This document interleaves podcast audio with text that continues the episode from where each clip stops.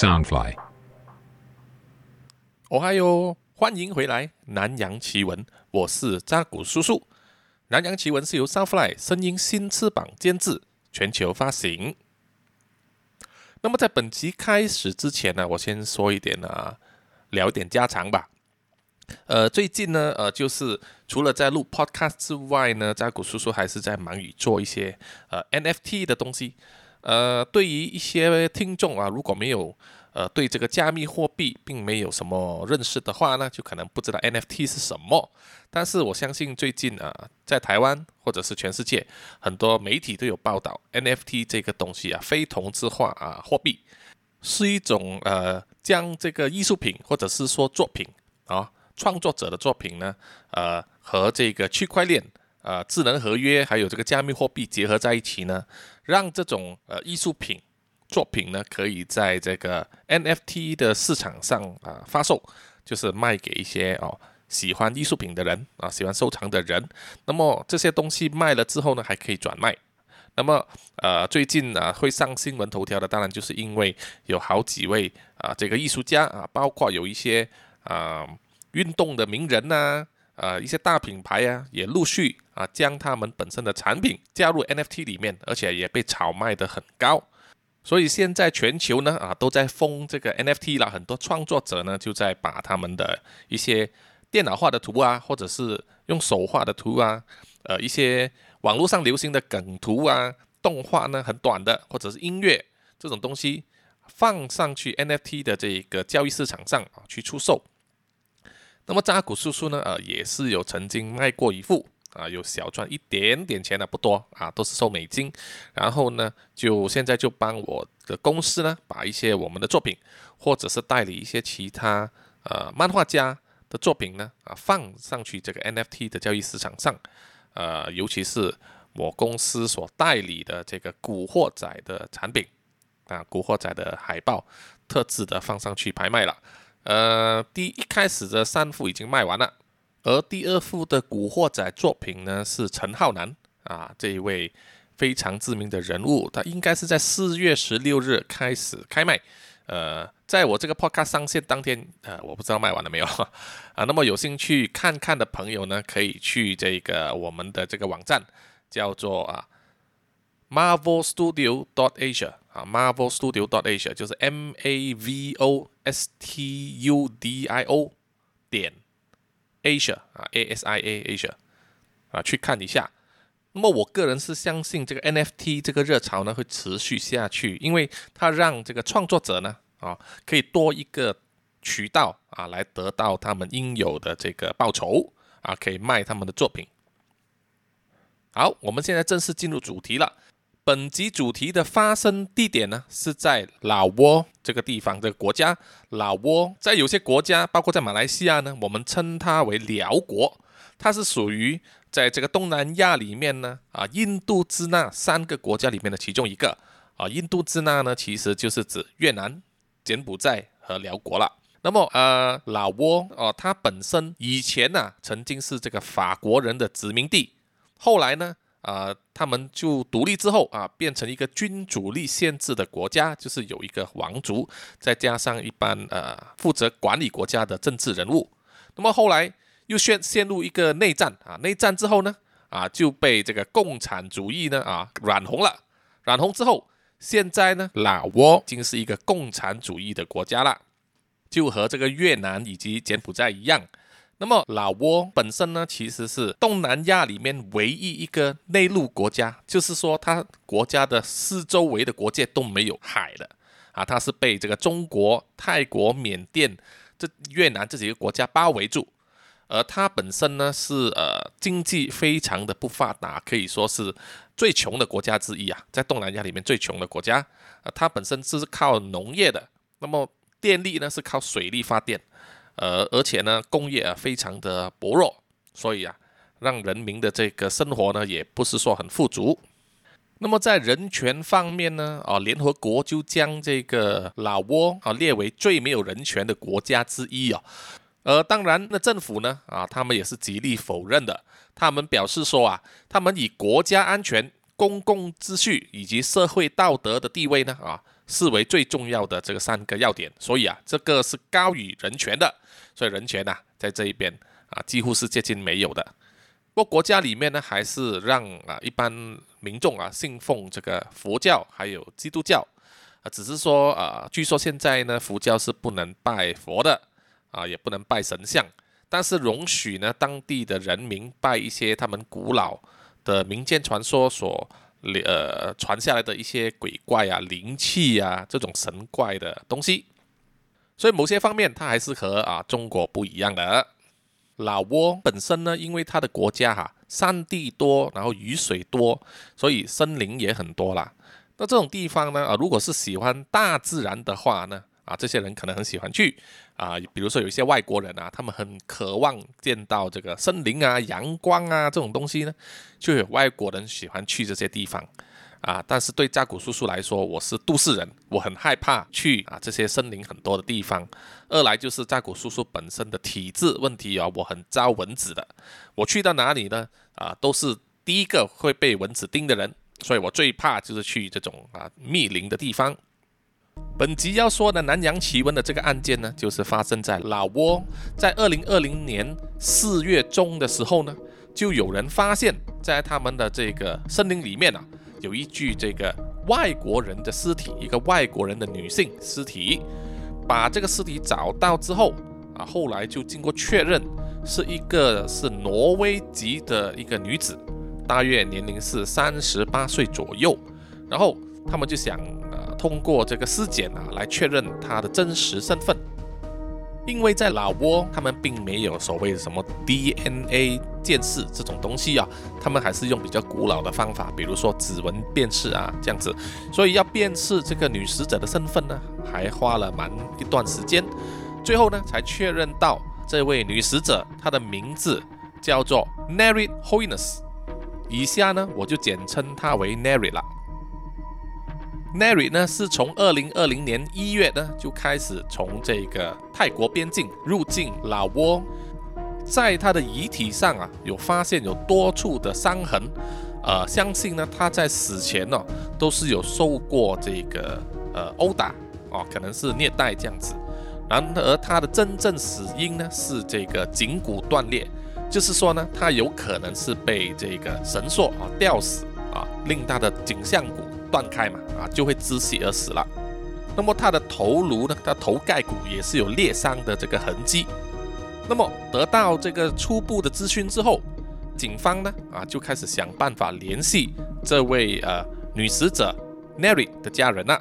那么好不容易经过一番转折之后，就找到了这个 Nary 呢亲人，就是在这个挪威南部 Tonsberg 这个叫滕斯贝格小镇里面还在生的这个母亲。于是，警方呢就透过在当地小镇的这个神父啊，联系上了 Nary 的母亲了。他的母亲收到这个噩耗之后，当然是非常的伤心呐。他也透过当地警方的这个协助，就联系上了老挝的警方啊，给提供他们一些关于他女儿的资讯。他最后一次联络是什么时候啊？他有什么熟人呐？什么朋友啊？呃，是什么时候去了辽国啊？所有东西都是要协助调查的。经过一番整理之后呢，就整理出来这个死者啊，Nary 他的这个来龙去脉了。Nary 呢，他是一个啊，有点像嬉皮士这样的脾气哦，他喜欢就是在国外周游列国这样子。那么他就想要成为一个叫做瑜伽老师啊，Yoga Instructor。于是呢，他就跑去了亚洲学习这个瑜伽。那么我们都知道，瑜伽是来自印度啦。所以当时他就跟他的母亲说，他要去印度学习瑜伽，然后在那里呢受训，成为了这个有执照的这个瑜伽老师。学成之后呢，Nary 就去了印尼的巴厘岛，还有泰国。那么平时呢，他就是住在那种呃背包客的这种小旅店里面，然后就靠教当地人这个瑜伽啊这个课程呢来赚那个旅行费。呃，赚够了之后呢，他又离开那个国家，去下一个国家了。那么在他这个旅行期间呢，Nary 都会定期给他的母亲打电话，打长途电话，告诉他在旅途上见到的东西啊，遇过什么人啊，分享他所啊所有的见闻。所以他的旅程呢啊还是蛮愉快的。他的母亲也说啊，他的女儿一向来都很乖、很孝顺，而且也很懂得交代啊，不会让他的老人家在就是千里之外的这个挪威担心他的行程。到了二零一九年十月、十一月的时候，Neri 呢就去了这个泰国的博岸岛啊，博岸岛叫做狗邦岸，在那里呢，他认识了一个日本人，这个日本人的名字英文拼音呢叫做 Hiroyuki Ogu，Hiroyuki Ogu，汉字应该是姓氏应该是叫做尾久啊，就是尾巴的尾，长久的久。那么之后呢，我就简称这个日本男人叫做尾久了。那么尾九呢？啊，他的长相也算是很帅的哈，全身呢都有纹这个刺青，啊，看起来就是有一点坏坏啊，很帅气。而且呢，他除了懂得说日语之外，他还可以说一口流利的英语。于是 Neri 呢就和这个 Ogu 啊交上了朋友了。他们两个人是以英语沟通，啊，在这个狗邦岸这个博岸岛上啊，就是一起游玩啊，玩得相当愉快。一起呢，在这个海岛上跨年啊，度过新年，非常的开心。他们住的地方也是住在同一家背包客的旅社。那么这个情景呢，看起来就有一点像电影情节这样子了。呃，一个挪威女孩子在一个海岛上邂逅了一个很帅气的日本人啊，同样爱好自由，就发展出一段浪漫的异地情缘。啊，这个情节啊，听起来好像让很多女生都觉得啊，非常的 romantic。Nary 呢，也有向他的母亲啊提起说，他在这个波岸岛认识了一个日本人啊，是一个旅伴。就是一开始他只是将这个尾酒定义为旅伴啊，旅行伴侣。那么根据目击者的证词呢，他们有人在这个博岸岛的这个背包旅社上啊，有看到。Neri 和这个尾酒呢啊在一起，他们两个人呢就共乘一台这个机车这样子出入，那么看起来呢好像很亲密这样子。好了，那么 Neri 呢每一次打电话给他母亲呢，一般上都会说很久啊，他们很多话题嘛，很多东西聊，他的语气呢也是很平和、很兴奋这样子。但是自从认识了这个维九之后呢，啊，Neri 打电话来。家里的这个次数呢，开始明显的减少了，哦，有一些东西呢，啊，他也不是会说得很明白、很清楚，而且最让他母亲诧异的就是有一次啊，Neri 突然间跟他母亲说，他要结婚了，他要和一个叫做 Hero 的男人结婚，Hero 其实就是尾九的这个呃英文名字的其中一个缩写嘛，Hero Yuki Ogu，所以他简称 Hero。当时呢，Neri 也有说一句话，就是跟他母亲说，他要和这个尾九呢去曼谷的挪威大使馆注册结婚。那么对于女儿呢，Neri 呢突然间说要闪婚呐，他的母亲当然是感到诧异、惊讶，而且有点不知所措吧。啊，他就想要劝说她再重新想一想，再三的考虑啊，因为他说你认识这个男人呢，啊，这个 Hero 只有。两个星期到三个星期吧，啊，太短的时间了，对不对？你应该重新考虑一下，怎么说结婚啊，还是一个一辈子的事情，对不对？外国人呢，其实尤其是挪威人，他们对这个婚姻观念还是蛮重的。那么当他的母亲啊一再劝这个 Neri 再三考虑要和这个维九结婚的时候呢，Neri 的口气就明显啊变得不高兴了啊。跟就是向他的母亲发脾气，说你的母亲都不了解他真正要的是什么啊，又说他的母亲不懂什么是真爱啦这种东西。那么有一点必须说明呢，Neri 的母亲她曾经在这个挪威的外交部里面啊工作过，做了三十七年，所以她很了解挪威的所有这个外交程序，还有他们一些国民权益这样子。他就跟他的女儿 Neri 说啊。你们两个人是不可能结婚的，因为，呃，你的这个对象维九呢是日本人，而不是挪威人。而在这个曼谷的挪威大使馆呢，他唯一能够让人在那边共证结婚呢，只有是两个挪威人啊，他们才能这样子做。那么他母亲一直在劝说啊，这个 Neri 要再三考虑。那么 Neri 呢，啊，当然后来也是盖了电话了啊。之后呢？他打电话回来给母亲的次数呢，也越来越少了，让他的母亲呢非常的担心。这个时候啊，他的母亲也注意到自己的女儿 Neri 呢，在他的这个社交媒体上，也就是 Facebook 还有 Instagram 上呢，就贴了一些啊很奇怪的东西。那么根据这个媒体报道上，并没有说这个奇怪的东西是什么。呃，扎古叔叔在猜想呢，可能就是他女儿抛出一些他以前不会说的话，或者一些感想，或者一些照片了啊，所以让这个母亲觉得说他女儿性格应该是改变了。那么在二零一九年十一月的最后一个星期六呢，Neri 又再一次拨电话给母亲了。不过这次啊，他不是来闲话家常啊。而是要求呢，他母亲汇五千块钱这个挪威克朗啊给他，五千挪威克朗呢，大约是等于呃十二万台币左右吧哈。而基于 Neri 呢，之前呢从来没有跟他母亲要过钱哦，他是靠他在旅途上教人家瑜伽呢啊来赚钱的。嘛，赚旅费，所以这次开口向母亲要钱呢，是有一点奇怪了。而且再加上之前呢，他刚刚就是跟母亲吵架，就是为了他要跟这个日本人为酒呢闪婚嘛，所以这一次他拨电话来跟母亲要钱的时候呢，他的母亲就断然拒绝了，然后 Neri 就盖了电话之后也再没有拨过电话回来了。在二零一九年圣诞之前呢，就是十二月十六日，他的母亲呢因为非常担心女儿的这个状况。于是他就去了镇上的警察局，下了这个报案，说他的女儿失踪了。当他的母亲啊向警察局录取了口供，说他的女儿失踪之后，不知道怎么样的，哎，忽然间 n e d y 又拨电话回来家里了，给他的母亲啊，但是呢，他却跟他母亲说啊，他不要回家，他不要回来挪威。他的母亲啊一直对他就是苦苦相劝，但是 n e d y 就是不听。隔了一段时间，就是在二零二零年的一月八日，他的母亲呢就尝试啊啊用手机发这个信息，还有拨电话给 Neri 的手机啊，但是都没有接通。然后啊，他就收到了一个信息啊，来自 Neri 的手机发出的，上面写着 Happy New Year 啊，用英文写着 Happy New Year，就是新年快乐。这一点啊，让他的母亲非常的怀疑啊。因为这个祝福语呢是用英文写的，他的母亲知道过去呢 Neri 从来发给他的所有祝福语呢都是以挪威文来写的，那么这次为什么用英语英文来写呢？啊，就让他觉得啊很怀疑，很不安心，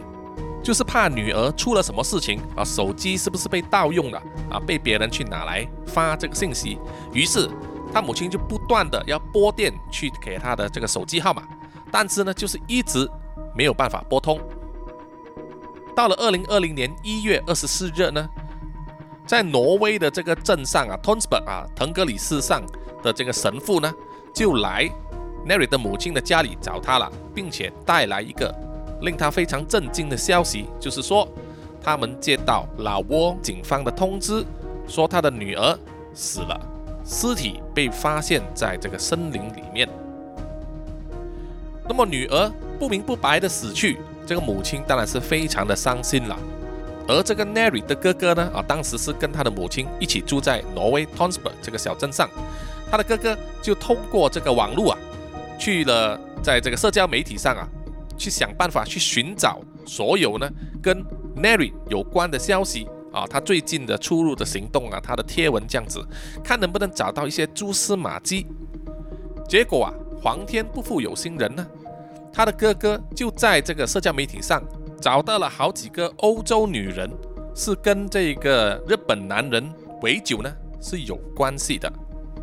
啊！各位听众都知道，就是凡走过必留下痕迹。各位抛在你们社交媒体上的东西啊，都可以就是去让别人找到啊一些过去所发生的事情。你可以说是一个记录啊，是一个回忆。但是也可以是成为别人侦查的调查的这个目标。找到这几个欧洲的女人之后，Neri 的哥哥呢就尝试啊跟他们联系，联系上了之后就跟他们询问了关于他的妹妹 Neri 还有这个男人尾酒的行踪啊或者是任何资讯。那么这一些澳洲的女人呢，都异口同声的跟这个 Neri 的哥哥说，他们呢都是这个日本男人围九的女朋友，而且是短期的女朋友啊。他们只是在这个泰国啊，或者是老挝这个两个国家之间呢啊认识的。那么认识之后啊，他们就一起旅行啊，就成为旅行的伴侣。后来就是发展成为这个情侣关系。但是呢，这些欧洲女人呢？之后也是很快的啊，就马上跟这个维九呢断绝关系啊，马上逃离这个国家，回去他们自己的国家了。为什么呢？啊，因为他们发现了几个很重要的事情，就不得不从这个维九的身边啊逃离。那么第一点就是维九本身呢啊，他有这个殴打女人的这个倾向啊，他会有时候对你很好，但是有时候脾气暴躁一上来的时候呢。啊，就会对他的这个女朋友呢动手动脚啦。啊！这些欧洲的女人呢都被他打过。那么第二点呢更严重啊，这班欧洲的女人就说，维九呢事实上是一个毒贩，他会从这个波岸岛呢去到老挝，是为了拿他的毒品、冰毒啊这些东西，拿了之后再把它运回去这个博岸岛泰国这边啊贩卖出售。那么维九呢，喜欢结交这些欧洲的女人呢，啊，不是因为他比较好这一口啊，不是因为他喜欢白种女人，而是在他这个旅行之中啊，过境越过这个国境的时候，如果跟这种欧洲女人一起呢，会比较减少这一个海关人员的注意啊，所以让他运毒呢更为顺利。所以啊，整件事呢，看起来就是这个维九呢，在利用这个 Neri 呢。啊，跟他结识啊，在一起之后呢，就通过他一起帮他运毒，然后呢还殴打他，跟他索取这个金钱。那么 Neri 就以为这个维九会跟他结婚，结果到了最后，Neri 呢就被这个维九杀死了，并且把他的尸体弃置在这个老挝的森林里面哦，死状非常的悲惨。收集到这些资讯啊，这些线索之后。Neri 的哥哥呢，当然是有将他啊呈报给警方，希望呢能够协助他们早日破案哦，捉到这个尾酒。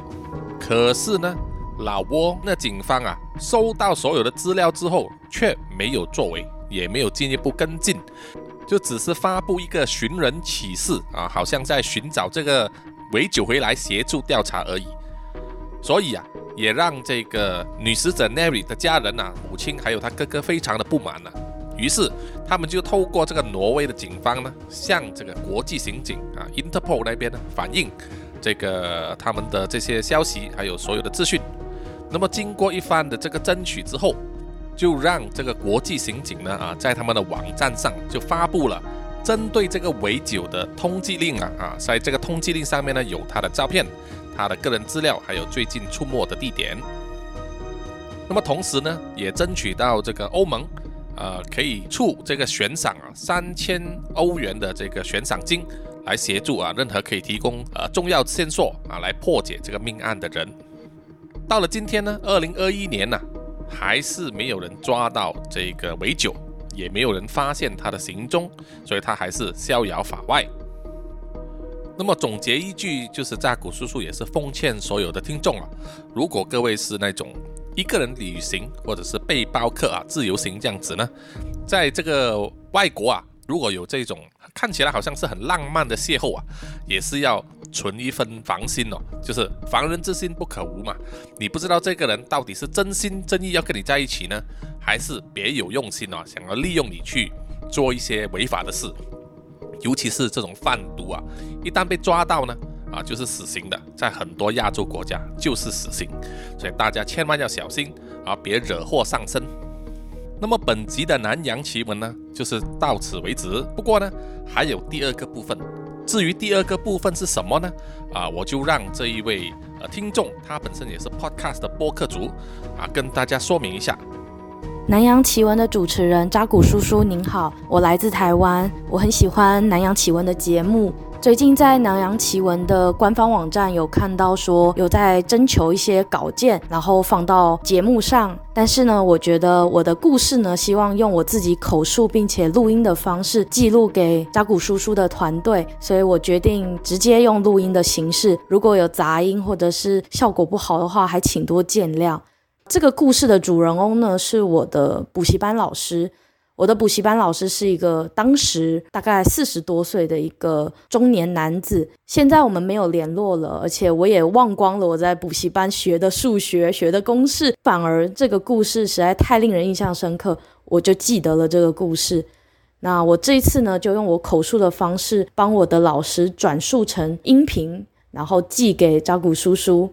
是这样的，在二十多年前，也就是他在二十多岁的时候，曾经他有一个大学很要好的朋友意外车祸过世了。年轻人这么早就意外离开，其实有很多的事情都没有交代，家人也很思念他，所以他们就去找了一个台湾民俗观落阴的仪式，希望能够透过灵异的方式去联系到他的家人。在做观落阴的时候。很奇怪哦，他的爸爸、他的妈妈和他的妹妹呢，一直都关落音关不到这个好朋友，所以呢，我的国中的补习班老师呢就被找去了。他的爸妈就说：“你是他的好朋友，也许透过大学同学才比较能够关得到。”所以他就找了他身边能够联络上的朋友。那我的补习班老师也就顺理成章的也去参与了这个关落音的仪式。简单来说，观落英这件事情，就是在台湾，如果你要联系上你过世的亲人的话，大家会去选择的一个呃传统民俗的手法。那如果对观落英有兴趣的话，可以去看台湾的一个电影，叫做《惊梦四十九》。这个电影就是以观落英为主题的一个灵异电影。在观的过程中呢，很奇怪，他的爸爸妈妈和妹妹，甚至其他的朋友都观落英关不上，他的女朋友也关不上。到最后呢，他们真的是别无法则，所以呢，就换成我的这个补习班老师可以进到这个关洛英的这个现场。红色的布呢，就是罩在他的脸上，然后旁边有一些烧香、烧金纸，还有一些铃铛的声音，然后可能有一些引导的一些言语呢，就在旁边。他就意识开始有点偏向朦胧，就过没多久呢，他的视线前面就出现了一条道路。这个法师就说：“年轻人，你成功了，你已经成功的进入到了另一个世界。现在我要跟你讲一些注意事项，就是有很多的东西，你在这边的这个世界的东西呢，不可以带走。然后呢，我们等一下呢会去找你的朋友，那你的朋友就住在这附近啊，我会带着你走。然后呢，交代完了之后就要马上离开，不可以留恋忘返。然后就讲了一些注意事项。”不过呢，我那个老师呢，其实是一个非常非常非常铁齿的老师。他就是偷偷的呢，就是在路上呢折了一个树枝放在自己的身上，因为他想要他想要证明这个关洛音是真的，觉得说他要证明，因为他是一个很铁齿的人，所以他就一直把那个树枝呢就藏在自己的好像是口袋里面。他就进入到了一条街上，然后那个街呢就是很传统那种眷村的那种房屋。当时呢，他就看到那种就是很比较古早味的那种眷村的一条街的那种景象，他就到了一个有一个信箱，然后一个红色的旧的门里面，然后打开门，哎，他的朋友就在里面迎接他。他的朋友就跟他说：“你来啦，我等你好久了。”他就说：“啊，你有没有什么事要交代？”他一进到房子里面就问他的朋友，因为他知道关录音时间不长，所以一定要赶快问，只是要紧事儿。他的朋友就跟他说：“这件事情呢，你不可以跟别人说，绝对不可以跟别人说，这是他最大的秘密。”我们那个补习班老师就很认真的，身体都往前倾，就问说：“到底是什么事情？你赶快交代清楚，我才好回去把这些事情给做了。”他的朋友说：“我的床底下呢，有很多那个范岛爱的 A 片，还有一些情色杂志，绝对不要让我爸爸妈妈和妹妹发现。”就是那一叠两叠的杂志，还有那个 A 片呢，把我到庙里面把它烧给我，这样我在这边呢，才不会闲闲的都没事干，没有片子可以看，没有杂志可以阅读，这样真的是太闷了。如果让我的爸妈还有我妹妹知道这些的话，我会很丢脸，所以才不让他们来来我这边。最后，他他的朋友呢，还很信誓旦旦的说：“我跟你说。”如果你告诉我爸妈，我真的是遭到什么天涯海角，我都找上你，所以你绝对不可以告诉我的爸妈，而且绝对不可以告诉我的妹妹。我的那个补习班老师呢，就关落音嘛，关关结束了，他就知道这件事了。可是呢，他忘了一件事情，他这个身体身上的那个树枝呢，没有没有把它丢掉，所以他那一个呃另一个世界的那一个树枝呢，就留在他的身上。很奇怪的是，因为他进到关洛英的这个庙里面的时候，他的口袋里面、他的手上都是空的。可是关洛英结束之后，他的手上真的多了一只已经枯黄掉的树叶，凭空的出现在他的口袋。虽然他折掉那个树枝的时候，他说他在他的意识流当中的时候，他看到那个树枝是新鲜的树枝。可是回到了这个关洛英的庙宇的现场。他口袋里面掏出来，却是一个枯黄的枯枝、枯叶这样子的植物。他说：“这是他第一次真的知道这个世界上有另一个磁场的存在。”从那之后，他就再也不铁齿了。不过呢，这边有一个后话要说，就是他关完这个关落音的仪式没多久之后，大概半年吧。这个法师有一天呢，终于找到了我们这个补习班老师的联络方式，打电话一来，破口大骂，是破口大骂，就骂骂那个修道之人呢，通常脾气非常的好，但是那个修道之人一联络上他，电话一接就是破口大骂，骂了非常多不堪入目的脏话。为什么呢？因为当时我们补习班老师不是有把那个树枝放偷偷放在口袋里面，然后忘记丢掉嘛，然后就带回了现世。结果没想到那个法师一病不起，整整半年一年，身体都是非常的糟糕，因为他做了就是他一开始就跟他警告不可以做的事情，他违反了这个规则，从另一个世界、另一个磁场去带走了不属于这个世界的东西。所以这个惩罚呢，反而是呃罚到了这个法师，也就是做这个仪式的这个中介人，搞得这个法师呢，